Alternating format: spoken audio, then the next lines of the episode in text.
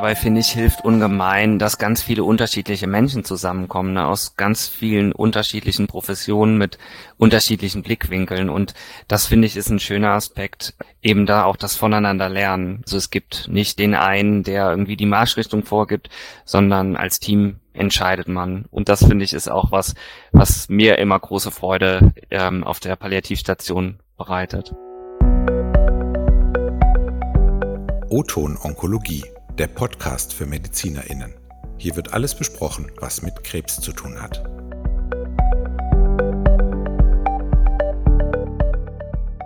Herzlich willkommen zu unserer neuen Folge von O-Ton Onkologie. Alle zwei Wochen sprechen wir hier in wechselnden Teams mit Expertinnen und Experten zum Thema Krebs. Und dies als gemeinsames Projekt von Medical Tribune Onkologie Hämatologie und Journal Onkologie.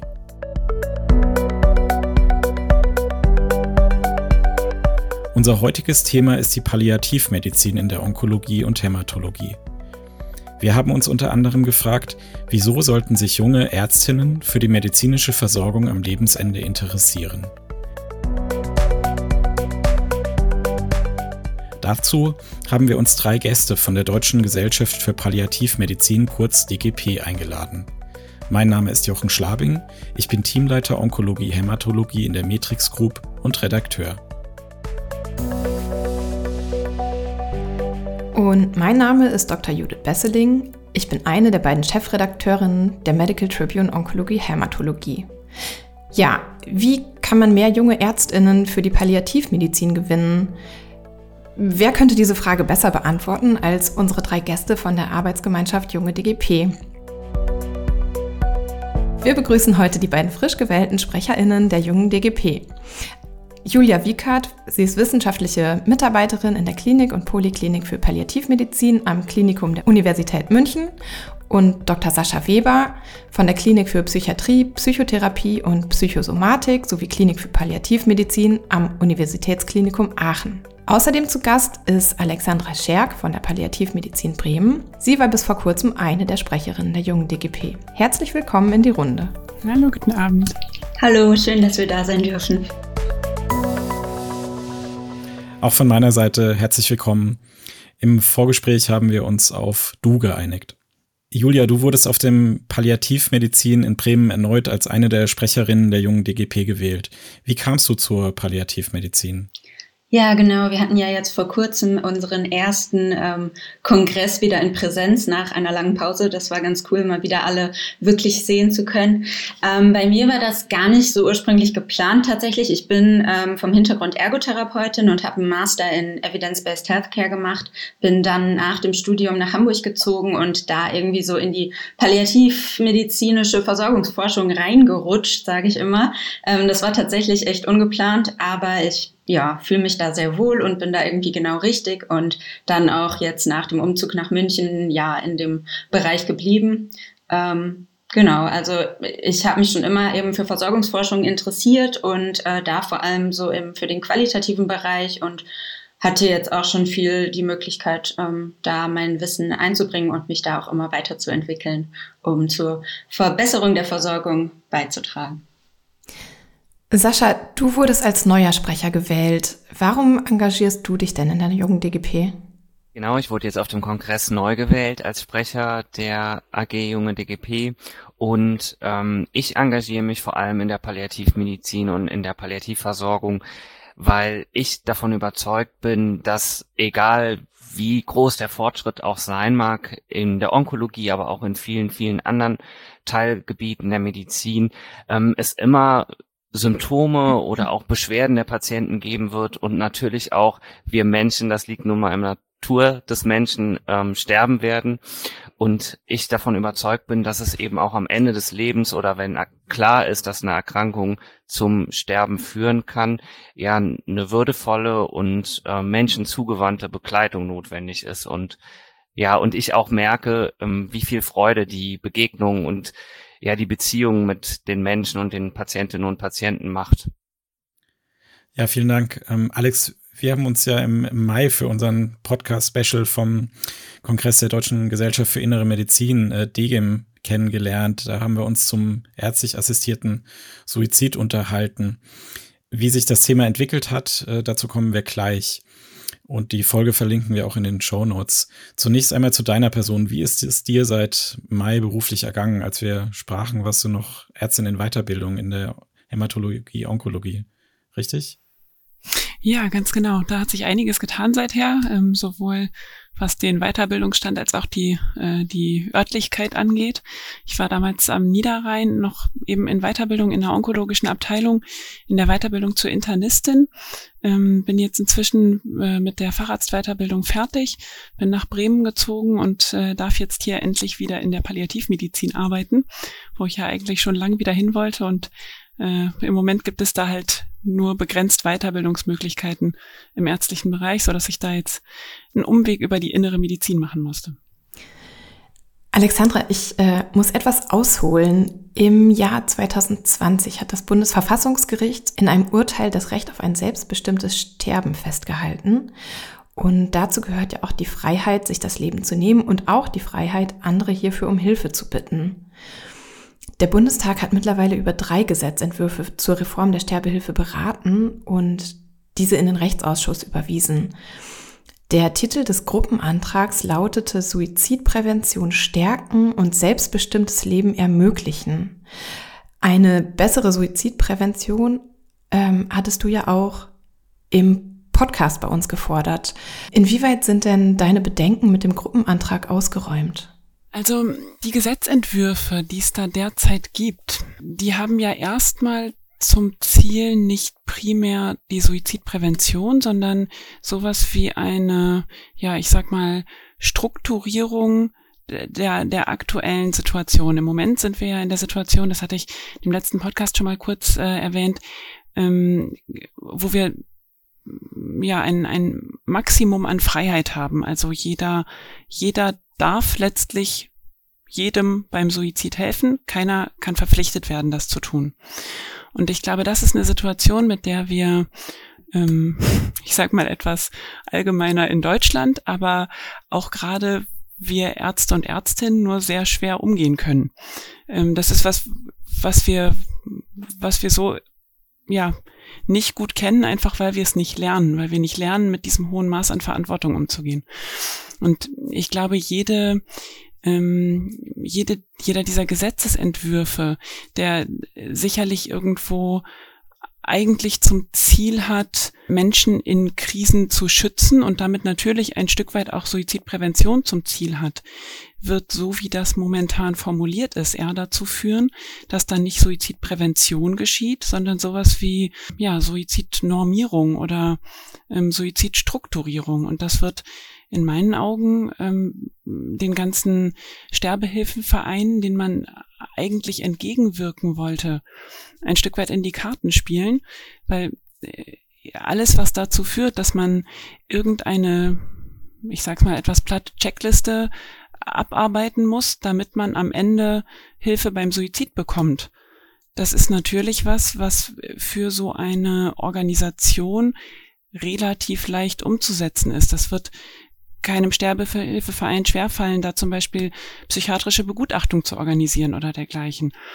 Ähm, und das, das geht sehr weit weg aus meiner Sicht ähm, von dem, was ich mir eigentlich wünschen würde, nämlich äh, individuelle Entscheidungen und wirklich die Bereitschaft, Verantwortung zu übernehmen. Gerade ärztlicherseits, wo wir Ärzte da ja nun mal einfach gefordert und in der Diskussion sind. Ja, vielleicht erstmal, erstmal so viel. Also jetzt nochmal als, als, als Nachfrage, Alex. Mhm. Heißt es, also nur weil das jetzt Suizidprävention stärken heißt, dieser Gruppenantrag ist nichts in diesen, in diesen Gesetzentwürfen drin, äh, was euch jetzt genügen würde als, als Suizidprävention. Habe ich das richtig verstanden? Ähm, doch, es braucht, es braucht natürlich unbedingt Suizidprävention. Das ist, das ist gar keine Frage. Nur, ähm, ich glaube, eine Suizidprävention erreichen wir eben nicht primär, indem wir versuchen, ähm, den, den Zugang zu Suizidhilfe mm, irgend, auf welche Art auch immer strikt zu regeln, sondern eine Suizidprävention erreichen wir zum einen durch Enttabuisierung in der Gesellschaft. Das ist, glaube ich, das Allerwichtigste und erreichen wir zum anderen, indem wir die Menschen, die damit konfrontiert sind und ähm, auch wenn jetzt nirgends klar festgelegt ist, dass, dass wir da von ärztlich assistiertem Suizid sprechen, dann ist es ja doch immer so, dass die Ärzte da irgendwo adressiert werden. Ähm, erreichen wir eben dadurch, dass wir äh, ja, Ärzte und Ärztinnen in die Lage setzen, mit eigener Verantwortung umzugehen. Und ob dabei am Ende dann herauskommt, ich übernehme die Verantwortung, einen Suizid zu begleiten in einem individuellen Fall oder ich übernehme die Verantwortung, das nicht zu tun. Auch das ist ja eine Verantwortung. Das, das ist eine ganz andere Frage und das lässt sich nicht auf einer Checkliste lösen.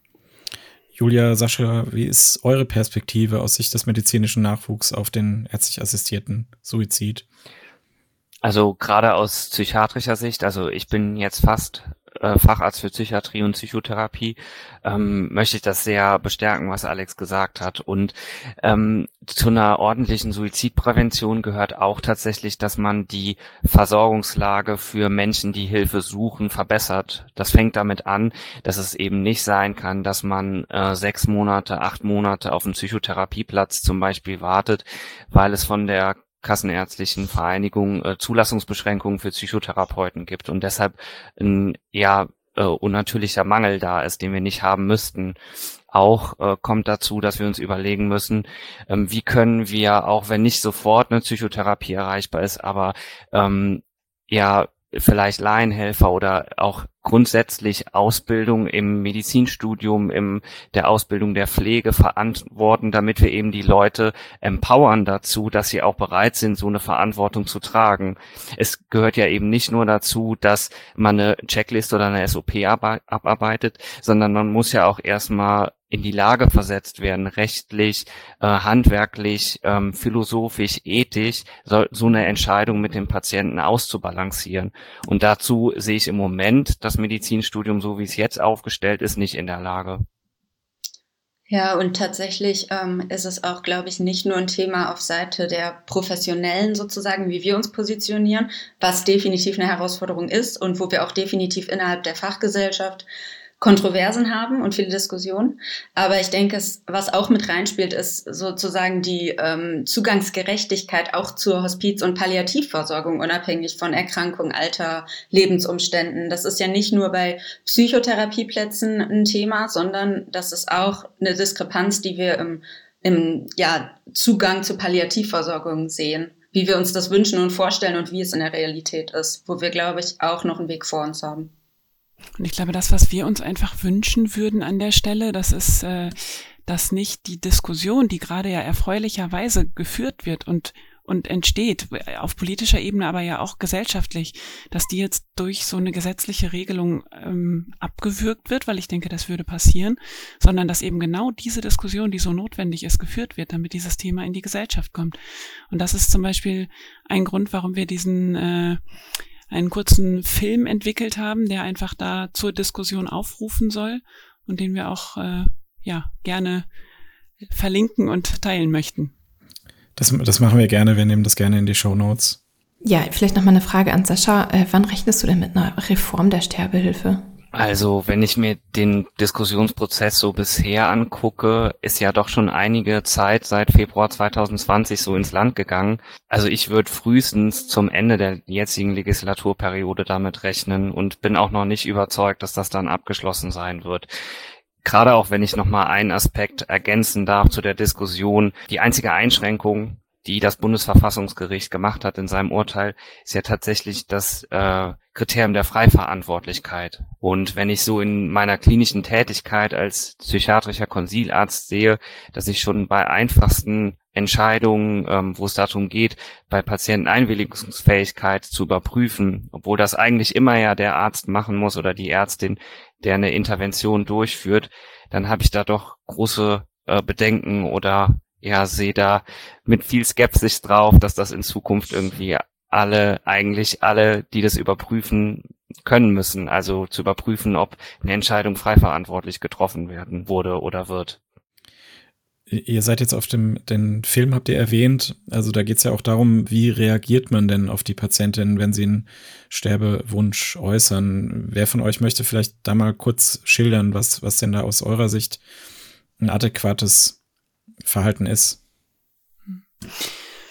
Also ich glaube, dass man da schon noch mal so ein bisschen differenzieren muss ähm, von von welchen Menschen wir da sprechen. Wenn ähm, wenn wir jetzt aus unserer AG heraus sowas machen, dann bezieht sich das natürlich in erster Linie auf Menschen in einer palliativen Situation. Das ist sicherlich ein großer Unterschied, ähm, ob ich jetzt äh, von einem ich, ich nenne mal das andere Extrem, 18-jährigen gesunden äh, jungen Mann mit Liebeskummer spreche oder von jemandem in einer palliativen Erkrankungssituation.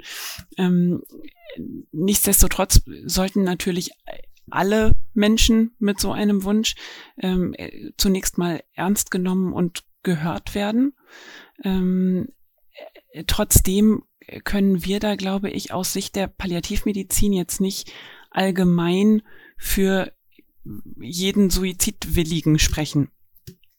Ähm, ich denke, das, was, was so bei der Gruppe Menschen, mit der wir da zu tun haben, ganz wichtig ist, das ist tatsächlich auch so im Sinne von Suizidprävention, ähm, zunächst mal verstehen zu wollen, warum äußert derjenige diesen Wunsch? Möchte der tatsächlich sein Leben beenden oder sind das vielleicht einfach die Umstände dieses Lebens, die ihn dazu führen? Ähm, ist das vielleicht sowas wie ein nicht gut behandeltes Symptom? Und das ist gar nicht so selten in der Palliativmedizin. Und äh, dann ist es tatsächlich in ganz vielen Fällen so, wenn man hm, wenn man da Alternativen suchen kann gemeinsam, wenn man Wege aufzeigen kann, wenn man manchmal vielleicht einfach nur die, die Schmerzeinstellung oder die Behandlung der Luftnot oder der Angst verbessert, ähm, dann, dann sieht sowas manchmal ganz anders aus. Und ich glaube, das ist eine ganz, ganz wichtige Aufgabe ähm, an uns. Also nicht jeder Todeswunsch bedeutet ja auch, hilf mir beim Sterben. Ja. Julia, welchen, welchen Rückhalt spürt ihr denn für eure Position ähm, bei älteren Kolleginnen, bei Ärztinnen insgesamt? Also gibt es da vielleicht auch welche, die einfach die, die Rechtssicherheit äh, sich, sich wünschen und, und sagen, ja gut, dass der Bundestag sich damit beschäftigt und dann, dann haben wir unsere Checkliste. Mhm. Ja, ich glaube, das kann man ebenso nicht verallgemeinern. Also wie ich vorhin schon ähm, erwähnte, haben wir da, glaube ich, auch wirklich viel Diskussionsbedarf und auch wirklich ich glaube, das sind einfach Diskussionen, die auch nicht an einem Punkt enden. Ich glaube, es ist wichtig, dass man da auch im Gespräch bleibt, auch innerhalb der Fachgesellschaft. Und ich nehme das so wahr, dass das auch gar nicht so unbedingt mit dem Alter dann zu tun hat, ähm, sondern dass man einfach allgemein da im Gespräch bleiben muss. Also ich habe schon das Gefühl, dass wir als junge DGP mit unseren Ideen, mit unseren Ansichten innerhalb der Gesamt-DGP ähm, sehr positiv ähm, ja, dass man uns sehr positiv begegnet und da sehr offen ist für Impulse, die von uns kommen. Aber es ist natürlich auch klar, dass, äh, dass unsere Ansichten da jetzt auch dann teilweise nicht eins zu eins immer überall übernommen werden. Das ist ja total logisch. Wir sind ein Teil der Fachgesellschaft und genauso wie uns junge DGP gibt es ja auch noch all die anderen. Ähm, aber insgesamt denke ich schon, dass wir da ähm, ganz gut so im Dialog sind. Alex, im Zusammenhang mit dem assistierten Suizid fordert die junge DGP ja auch eine Reform der Aus- und Weiterbildung. Ähm, was ist da der Hintergrund? Ja, das äh, wünschen wir uns tatsächlich nicht nur im Zusammenhang mit dem assistierten Suizid, aber auch da. Also was wir uns ähm, gerade so für den Bereich der Ausbildung wünschen würden, wenn man jetzt mal das Medizinstudium betrachtet, ist das ja was sehr Theoretisches, wo nach wie vor, auch wenn da natürlich Entwicklung passiert, aber wo nach wie vor ähm, Faktenvermittlung sehr viel Raum einnimmt.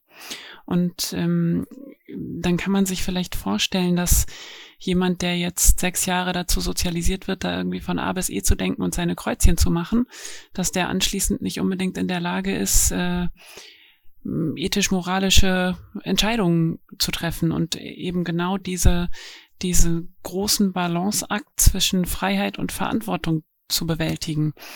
Ähm, Zumal ja auch das Medizinstudium recht wenig Praxisanteile mit sich bringt, wo es irgendwie mal die Möglichkeit gäbe, sich in dieser Rolle als Arzt, Ärztin so ein bisschen einzufinden.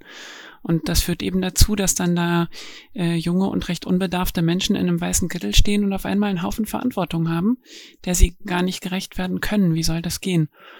Und ähm, ich denke, da gibt es didaktische Ansätze, sowas ein bisschen zu verbessern, aber da ist sicherlich äh, gerade hier bei uns noch, noch viel Luft nach oben.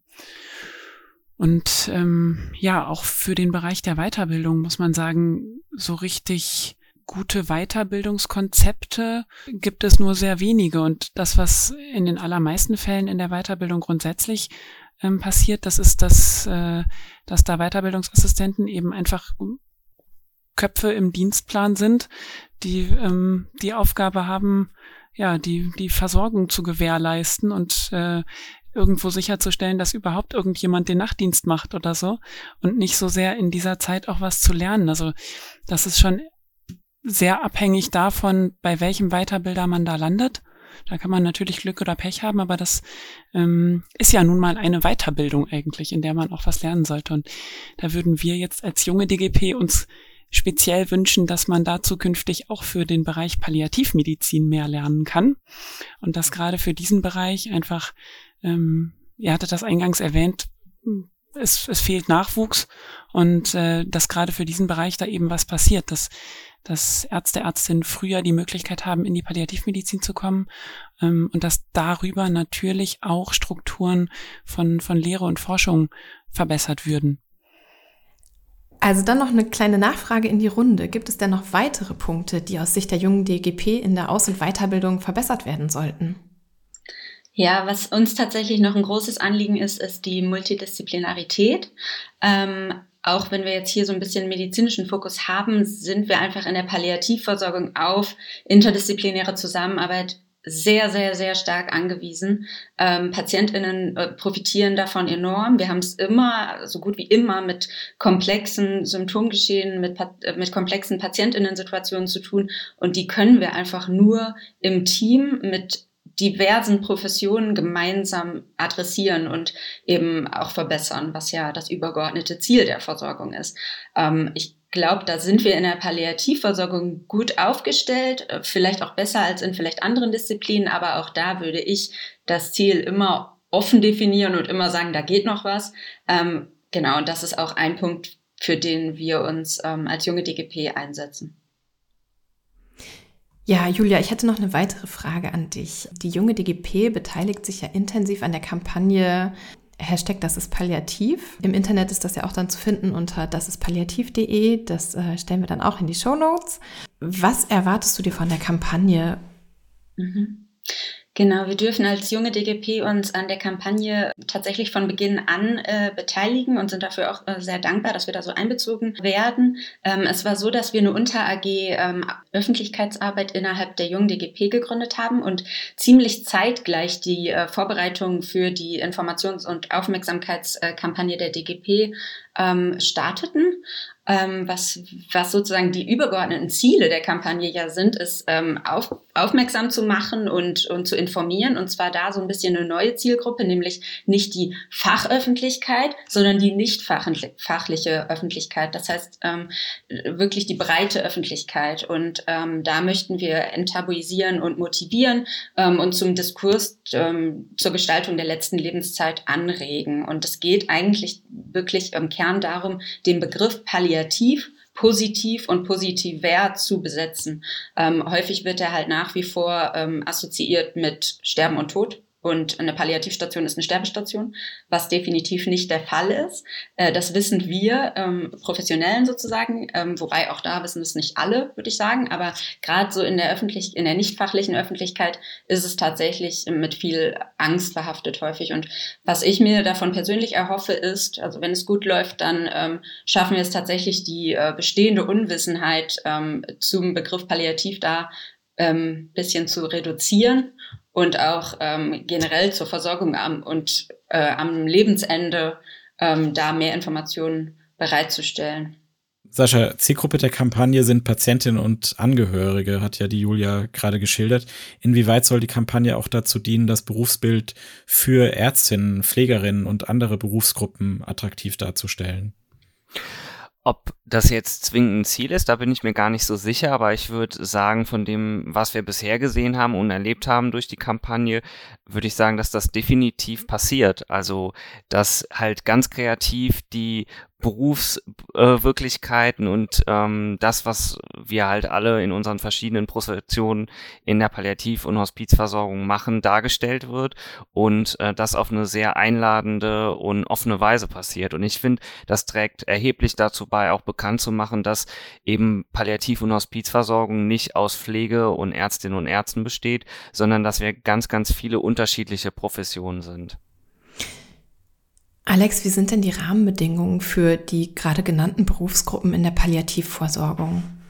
Also da ist, glaube ich, die Palliativversorgung tatsächlich so ein bisschen ein Kolibri noch in der Medizin und äh, ich hoffe einfach ein gutes Beispiel, ähm, weil es da tatsächlich so ist, dass zwischen ganz verschiedenen Berufsgruppen ähm, so in der täglichen Arbeit wirklich ein Miteinander, ein Team auf Augenhöhe stattfindet. Also ähm, das ist was, was jetzt wahrscheinlich für manchen chirurgischen Chefarzt undenkbar ist. Äh, aber das funktioniert in der Palliativmedizin tatsächlich, dass alle an einem Tisch sitzen und jeder gleichberechtigt seinen Beitrag zu der Patientenversorgung, zu dem Patienten an sich ähm, leistet und vor allen Dingen auch jeder gehört wird.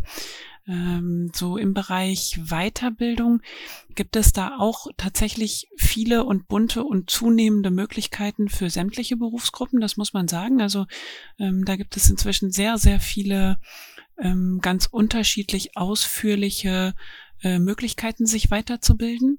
Ähm, in der Ausbildung ähm, spielt das ein Stück weit sicherlich in der, in der Medizin und in der Pflege eine Rolle.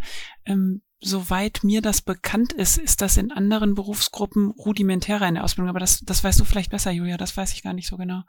Also ich kann da ergänzen, wie, wie gesagt, mein Hintergrund ist ja ein therapeutischer. Ähm, also ich habe Ergotherapie zwar studiert, aber hatte dennoch da so gut wie gar keine palliativmedizinischen Inhalte. Ähm, Palliativversorgung war kein Thema. Ähm, wir haben halt Überschneidungsbereiche wie Neurologie, Geriatrie, wo man natürlich auf eine gewisse Art und Weise mit PalliativpatientInnen in Berührung kommt, aber das, ich sage jetzt mal die Skills, so ganz spezifisch, kriegt man nicht wirklich vermittelt. Das ist im Wandel. Es gibt ja jetzt auch beispielsweise ein Curriculum für die Therapieberufe, also Physiotherapie, Logopädie und Ergotherapie, ähm, also ein palliativmedizinisches Curriculum. Und ich glaube, dass die Entwicklung da auch in die richtige Richtung geht, ähm, auch im Kontext der äh, Voll Vollakademisierung von Therapieberufen, die ist ja auch nochmal ein anderes Thema. Ähm, ich hatte jetzt äh, beispielsweise auch selbst die Möglichkeit, an einer ähm, Hochschule äh, palliativmedizinische Inhalte zu unterrichten. Das ist aber, muss man sagen, im Gesamt ähm, quasi ein sehr kleiner Teil. Aber immerhin ist es jetzt ein kleiner Teil. Also ähm, ich glaube, es ist eine Entwicklung, die da gerade im Prozess ist, die in die richtige Richtung geht, aber schon noch für meine Verhältnisse im Schneckentempo. Also da kann ruhig noch ein bisschen mehr Speed reinkommen. Ja, und wo man einfach sagen muss, dass äh, dass da sicherlich auch andere Disziplinen einfach ähm, von profitieren könnten, äh, das zumindest in Teilen zu übernehmen. Das wird sicherlich nicht hundertprozentig möglich sein, aber ähm, wenn ich jetzt so an die, an die Onkologie außerhalb der Palliativmedizin denke, dann ist das sicherlich auch ein Bereich, der extrem von mehr Multiprofessionalität und mehr Zusammenarbeit profitieren würde. Und wo es ja erste Ansätze gibt, beispielsweise durch die Integration der Psychoonkologie oder so. Ähm, aber da ist bestimmt noch Luft nach oben und da können wir vielleicht so ein bisschen Vorreiter sein in der Pali. Jetzt heißt der, heißt der Podcast ja Oton Onkologie. Welche Besonderheiten seht ihr denn eventuell für die Palliativmedizin jetzt bei der Versorgung von Patientinnen mit Krebs? Also ich glaube, dass ähm, das ein eine Besonderheit ist, dass wir in der Palliativversorgung eben nicht nur auf Diagnosen schauen oder dass die Diagnose an sich nicht das ist, was die Komplexität der Patientinnen-Situation bestimmt. Und da gucken wir halt auch nicht nur auf Patientinnen, sondern auf eine ganze Unit of Care. Ähm, das ist sicherlich in der Onkologie generell ein Thema, ähm, weil es natürlich auch Angehörige belastet, wenn so eine Diagnose gestellt wird. Aber tatsächlich ist in der, ist in der Palliativversorgung die Brille noch mal viel weiter gerichtet. Und es geht ja ähm, eben nicht um um eine Heilung im, in dem Sinne, wie, wie sie oft in anderen ähm, Fachbereichen eben das Ziel ist, sondern wir haben da ganz andere Outcomes, die uns interessieren. Und somit ist ja Qualität auch in der Palliativversorgung ganz anders zu messen. Wir, wir haben eben nicht sowas wie eine Überlebenszeit oder so, die, die uns Aufschluss darüber gibt, wie gut war die Versorgung, sondern wir müssen da ganz andere Dimensionen beachten. Ich glaube, das ist für mich so die, die größte Besonderheit, an, an die ich sofort so denken würde. Alex, Sascha? Ja, berichtige mich, Alex, als äh, Internistin und Onkologin.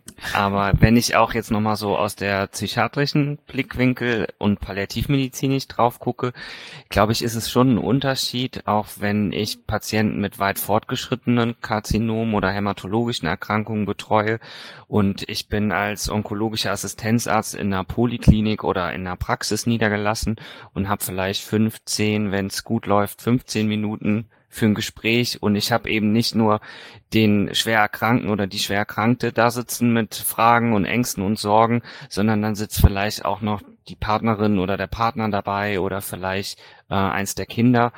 Dann glaube ich, ist Zeit auch ein wichtiger Faktor und die Art und Weise, wie ich meine Gespräche führen, Gesprächsführung gelernt habe und das auch ähm, mit Angehörigen und Zugehörigen zu moderieren. Ich glaube, das ist auch ein wichtiger Aspekt, den die Palliativversorgung mit einbringen kann.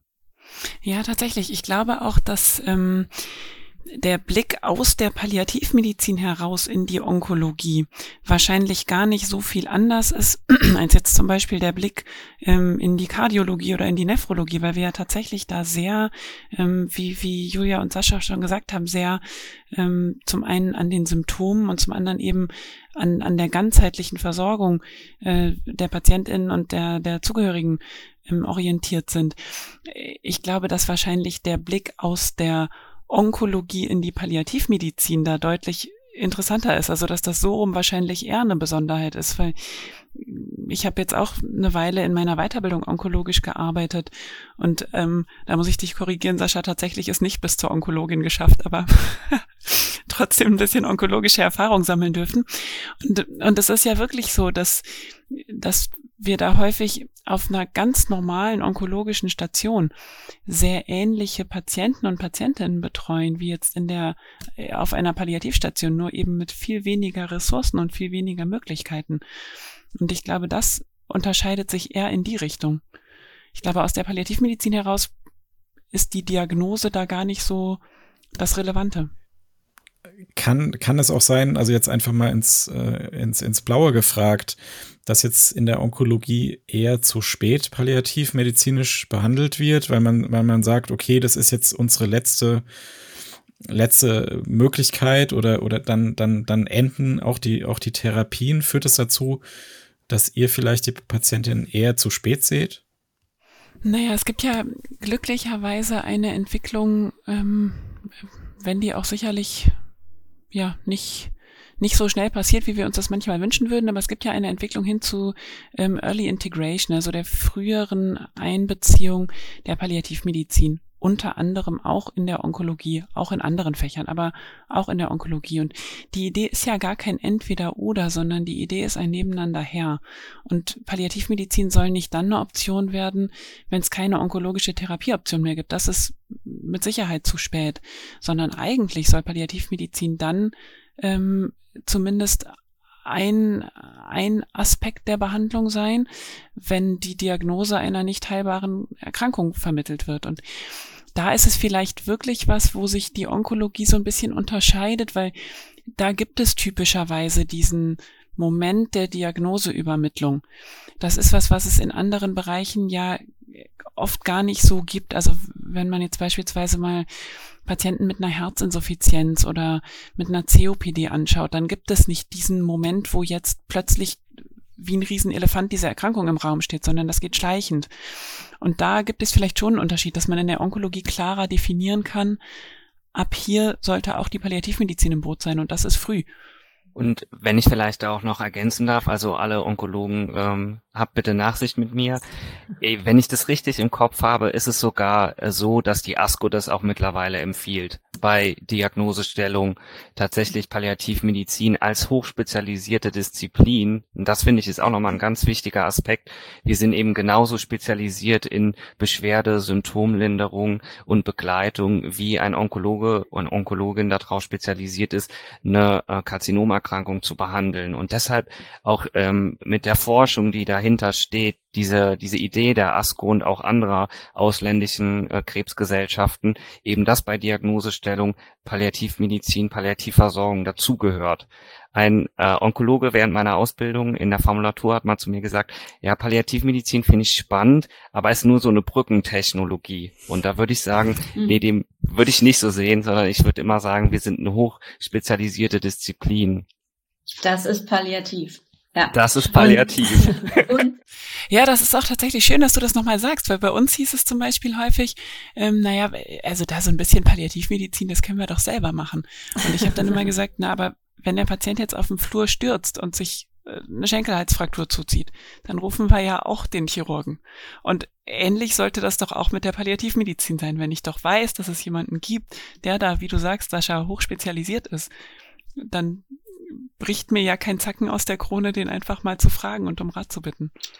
Tatsächlich ist im ähm, Kontext der Early Integration, glaube ich, auch ein Problem, dass diese Angstbehaftung des Begriffs, sage ich jetzt mal, nicht nur auf Patientinnenseite äh, existiert oder in der nicht fachlichen Öffentlichkeit, sondern dass auch äh, Professionelle aus anderen Disziplinen sich häufig da scheuen, entweder bewusst oder unbewusst ähm, die Palliativmedizin zu integrieren oder überhaupt zu bedenken oder Patientinnen gegenüber zu erwähnen. Ähm, dieser Begriff ist einfach sehr angstbehaftet und das ist eigentlich wieder eine gute Verbindung zur Kampagne, denn ähm, Jochen, du sagtest jetzt vorhin, unsere Zielgruppe sind Patientinnen und Angehörige. Tatsächlich geht es darüber hinaus. Unsere Zielgruppe ist die, die nicht fachliche Öffentlichkeit, ähm, schließt auch fast noch die fachliche Öffentlichkeit mit ein. Eigentlich ist unsere Zielgruppe sind quasi eigentlich alle äh, Menschen da draußen. Das klingt jetzt ein bisschen überambitioniert formuliert, aber tatsächlich ist es genau so. Wir haben da diesen klaren, deutlichen, unmissverständlichen Slogan gewählt, das ist palliativ, damit wir eben wirklich jeden und jede ansprechen und nicht nur Patientinnen, die gerade in einer palliativen Situation sind und vielleicht sowieso mit dem Thema jetzt konfrontiert sind, sondern auch schon davor, auch schon äh, jeden äh, draußen auf der Straße, sage ich mal, der gesund ist und dem es gut geht und der überhaupt nicht in den Zusammenhang oder in diese Thematik denkt. Auch derjenige oder diejenige sollte sich mit dem Begriff Palliativ schon im besten Fall auseinandersetzen und da keine Angst vor haben. Eben wenn es, damit es, wenn es zu so einer Situation kommt, eine Option ist und auch frühzeitig eine Option ist. Gut, ich würde gerne noch zu einem ganz anderen Thema kommen, nämlich dem Sommer nächsten Jahres. Im August 2023 wollt ihr ja als junge DGP eine Summer School veranstalten, die Summer School Palliative Care. Ähm, Sascha, was ist denn das Konzept dahinter? Ja, wir haben gerade schon ganz viele Aspekte so von Palliativversorgung beleuchtet und letztendlich ist eigentlich die Summer School das, wo ganz viele Fäden, die wir jetzt heute im Gespräch auch schon behandelt haben, zusammenlaufen. Nämlich ganz, ganz wichtig der Aspekt der Multiprofessionalität. Es soll eben ja eine Plattform dafür bieten, dass wir in all unseren unterschiedlichen Professionen uns vernetzen können, eine Plattform für Nachwuchs bieten, eben dass frühestmöglich irgendwie die Leute, die ein Interesse an Palliativversorgung haben, auch merken, es gibt Weiterbildungsangebote, es gibt Vernetzungsangebote und merken, hey, ich bin mit meinen Ideen oder meinen Wünschen auch für die Patientin nicht alleine, sondern da gibt's ganz viele anderen aus anderen Fachdisziplinen, aus anderen Professionen, die genauso ticken wie ich, so wie das in der Onkologie oder auch in anderen Fachdisziplinen schon ganz viele Jahre erfolgreich praktiziert wird. Ja, und auch dann kommt noch der fachliche Aspekt dazu, wo wir uns eben fachlich auseinandersetzen möchten mit den Themen äh, der Palliativversorgung. Kannst du so ein paar Beispiele nennen, was die, was die Teilnehmer konkret erwartet? Ja, sehr gerne. Und zwar ähm, klassischerweise sind wir Palliativversorgerinnen schon ganz gut da drin, so Symptome wie Schmerz, Luftnot, Übelkeit, Erbrechen ähm, zu behandeln. Und unsere Idee hinter der Summer School war, nochmal den Blick zu weiten und zu schauen, ähm, wie wollen wir eigentlich Versorgung betreiben? Also wie wollen wir so auf den ganzen Menschen blicken? Und ähm, da kommt dann einmal dazu so eine ethische Auseinandersetzung, auch die Diskussion um die Suizidassistenz und Sterbehilfe, die sicherlich eine Rolle spielen wird. Dann aber auch so Themen wie Nähe und Distanz. Wie gehe ich eigentlich damit um, wenn ich Verantwortung für andere Menschen in der Care-Arbeit übernehmen muss? Und das betrifft ja nicht nur Ärztinnen, sondern es betrifft auch alle anderen Professionen. Wie gehe ich damit um, wenn vielleicht Fehler passieren? Wie gehe ich damit um, wenn Menschen, die mir in der Versorgung lieb geworden sind, Patientinnen, versterben und ich mich vielleicht mit den trauernden Zugehörigen und Angehörigen beschäftigen muss? Dann wollen wir uns auch um das Thema ähm, ja neue Therapieansätze beschäftigen. Da soll es zum Beispiel um ähm, Psychotherapie unterstützt mit äh, Psychedelika gehen oder auch um das Thema ähm, also Erkrankung und Sexualität. Also Sexualität ist ein ganz, ganz wichtiger Aspekt oder eine ganz wichtige Domäne unseres Lebens. Und sobald die Erkrankung, äh, du hast es eben so schön gesagt, alles dieser Elefant den Raum betritt, ähm, verschwindet so die Person, die eigentlich ähm, da ist hinter dieser Erkrankung. Und es geht nur noch um die Erkrankung. Der einzige Aspekt, der dann plötzlich menschlich so im Vordergrund steht und zum Menschsein gehört eben viel, viel mehr und unter anderem auch Sexualität und darum soll es dann eben gehen. Vielen Dank. Also den Link äh, zur Summer School stellen wir auch rein. Natürlich brauchen wir da eine, eine, eine gewisse Vorkenntnis, aber äh, vielleicht hört ja der ein oder andere zu, der, ähm, der sich dafür interessiert. Genau, das ist uns einfach wichtig, ähm, an jeder Stelle immer mit zu erwähnen. Ähm, und tatsächlich ist es uns gelungen, da eine recht großzügige Förderung durch die Schober Stiftung ähm, einwerben zu können. Das ist einfach ein wichtiger Punkt an der Stelle. Ähm, dadurch äh, ist es eben möglich, da den ähm, teilnehmenden Beitrag sehr gering zu halten und es wirklich dann auch gerade dem Nachwuchs, gerade den jungen äh, Leuten innerhalb der Palliativversorgung zu ermöglichen, an so einer Summer School überhaupt teilzunehmen. Sehr gut. Vielen Dank für die Ergänzung. Ähm, Julia, was habt ihr denn als, als junge DGP ähm, sonst noch auf der Agenda jetzt für die nächsten Jahre? Wie lange seid ihr überhaupt gewählt? Seid ihr auf zwei Jahre gewählt? Auf drei Jahre? Wie viel, wie viel Zeit habt ihr für eure Pläne? Ach, also als junge DGP haben wir, glaube ich, Open-End-Zeit, ähm, weil die AG insgesamt, da haben wir uns jetzt keine Deadline gesetzt, wann unsere Arbeit endet. Und ich würde jetzt auch sagen, gerade ähm, mit den Leuten, die gerade Mitglieder sind und ja potenziell ähm, noch mehr werden und immer neue dazukommen, sind das sehr motivierte, ähm, eine sehr motivierte Gruppe einfach und ähm, ja, sehr engagiert auch. Äh, wir sind ja jetzt als SprecherInnen-Team eigentlich ja so ein bisschen manchmal das Sprachrohr, aber mehr ja auch nicht eigentlich, muss man sagen. Ähm, wir sind da darauf angewiesen, dass unsere ganze Gruppe aktiv ist und das ist auch tatsächlich ja der Fall. Sonst würden wir das auch nicht schaffen, solche Projekte umzusetzen. Auch so eine Summer School, da haben wir ein Team im Rücken. Das haben wir nicht mit zwei, drei Köpfen äh, irgendwie auf die Beine gestellt, ganz im Gegenteil. Ähm, und das trifft eigentlich für alle unsere Themen zu. Von den ähm, Unterarbeitsgruppen sozusagen, die wir momentan haben, haben wir jetzt eigentlich, glaube die wichtigsten so ähm, angesprochen. Wir haben noch eine Unterarbeitsgruppe, die sich mit dem ähm, Thema Mentoring äh, beschäftigt. Ähm, da ist, glaube ich, jetzt aber keiner von uns dreien ähm, so besonders involviert. Wie gesagt, wir sind eine größere Gruppe und da sind auch äh, tatsächlich alle Mitglieder wichtig. Ähm, Genau, aber da läuft äh, schon noch einiges auch im Hintergrund und ansonsten ähm, fokussieren wir uns jetzt momentan wirklich dann auf so fest definierte Themen, damit die dann eben auch mit Power vorangetrieben werden. Das werden sie auch, so wie ich das wahrnehme. Ich denke mal, wenn dann aber solche äh, Dinge quasi abgeschlossen sind, dann ähm, werden auch neue Themen kommen, die dann eben gerade aktuell sind. Aber gerade jetzt bei den ähm, Aspekten, die wir besprochen haben, ist es natürlich auch bei vielen so, dass das auch Dinge sind, die weiterlaufen. Ähm, die Summer School wird jetzt äh, nächstes Jahr zum ersten Mal stattfinden, aber natürlich ist es unsere Vision, dass das ähm, eine fortlaufende Veranstaltungsreihe wird. Also natürlich möchten wir auch eine Summer School äh, danach weiter veranstalten und das ähm, hoffentlich erfolgreich weiterführen.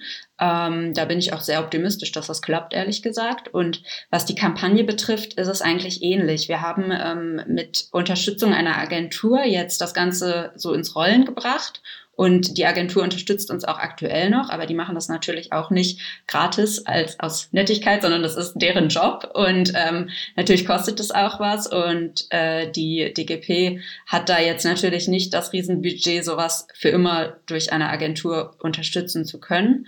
Ähm, aus dem Grund wollen wir das eben quasi ja, wie sagt man das, äh, organisch weiterführen oder äh, so. Ne? Wir haben ein äh, kleines Redaktionsteam gegründet, wo wir als junge DGP eben auch involviert sind, aber auch andere involviert sind, auch ähm, Personen aus der Geschäftsstelle etc. Und ja, somit wird auch diese Kampagnenarbeit weiterlaufen und uns weiterhin beschäftigen. Und ich denke mal, dass das bei Fort- und Weiterbildung, Facharzt etc. ist es wahrscheinlich, auch wenn wir uns das wünschen würden, auch kein Thema, was jetzt äh, zeitnah von der Agenda gestrichen werden kann. Ja, vielen Dank für diese ganzen Informationen. Am Anfang der Podcast-Folge haben wir ja äh, angekündigt, dass wir die Frage beantworten werden, wieso sich denn junge Ärztinnen für die medizinische Versorgung am Lebensende interessieren sollten.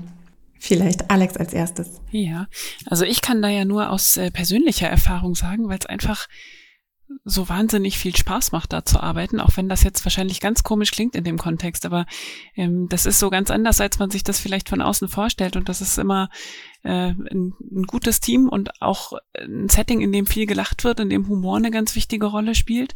Das ist so einer der Gründe. Ich fühle mich da einfach wohl.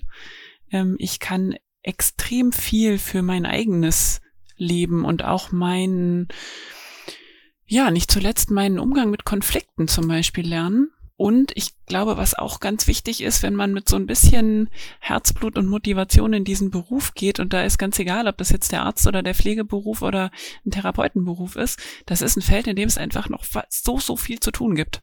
Und auch das ist was sehr Schönes. Also es findet ganz viel Vernetzung gerade statt mit, mit anderen Bereichen. Ähm, ein Beispiel mit der Intensiv- und Notfallmedizin wo wir einfach sehen, da gibt es so viele Gemeinsamkeiten und so viele Schnittmengen und wir fangen an, da richtig gut zusammenzuarbeiten und was zu entwickeln. Also ich glaube, für jeden, der Lust hat, ähm, kreativ zu sein, ist das echt ein gutes Feld. Und für jeden, der Abwechslung äh, braucht in seinem Leben. Das ist tatsächlich ein, dadurch, dass es so ein komplexes äh, Feld ist und so komplexer Bereich, ist es aber auch ein sehr ähm, sehr lebendiger, sehr dynamischer und äh, abwechslungsreicher Bereich. Also ich bin beispielsweise so ein Mensch, der Langeweile gar nicht irgendwie ausstehen kann und auch Monotonie. Oder wenn meine Arbeit jeden Tag irgendwie das gleiche wäre, so irgendwie Fließbandarbeit oder so, da würde ich eben die maximale Krise kriegen. Und in der Palliativversorgung ist es tatsächlich gar keine Gefahr, dass es in irgendeiner Form monoton wird. Ähm, also ich bin jetzt aktuell in der Forschung tätig, aber auch da ist es so, dass es nicht langweilig wird. Auch da hat man jeden Tag andere Herausforderungen und ich glaube, dass man das eigentlich auch so eins zu eins auf die Versorgung äh, am Patienten, an der Patientin und äh, ihren Angehörigen übertragen kann. Es sind jeden Tag neue Herausforderungen und jede Patientin bringt auch nochmal ganz andere Themen mit. Jede Patientinnen-Situation ist anders und ja, das ähm, ja, hängt dann auch wieder mit der Kreativität zusammen. Da muss man schon kreativ werden, um Lösungen finden zu können. Ja, und dabei finde ich, hilft ungemein, dass ganz viele unterschiedliche Menschen zusammenkommen, ne, aus ganz vielen unterschiedlichen Professionen mit unterschiedlichen Blickwinkeln. Und das finde ich ist ein schöner Aspekt, ähm, eben da auch das Voneinander lernen und dass jede Meinung und jeder Aspekt, der eingebracht wird, auch nebeneinander ähm, stehen darf und eben die gleiche Wertigkeit hat. Also es gibt nicht den einen, der irgendwie die Marschrichtung vorgibt, sondern als Team entscheidet man. Und äh, jetzt auch aus meiner persönlichen Erfahrung ist das eigentlich genau so, wie ich mir immer äh, Arzt sein vorgestellt habe.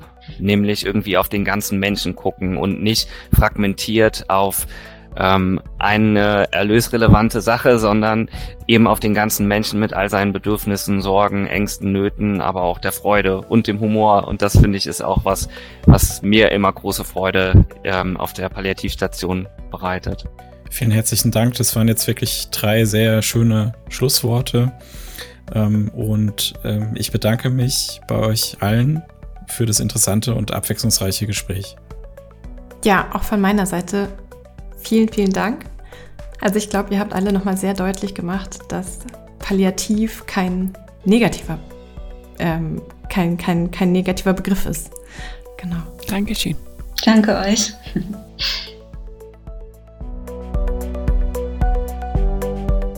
Liebe Zuhörende, wenn Ihnen und euch diese Folge gefallen hat, dann abonniert uns gerne bei Spotify, iTunes oder den weiteren gängigen Podcast-Portalen.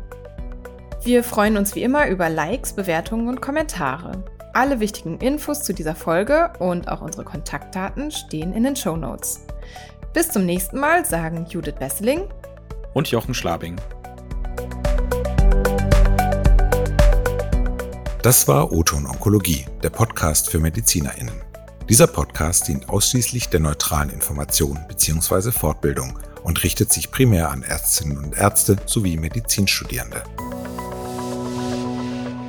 ein Produkt der Matrix Group. We care for Media Solutions.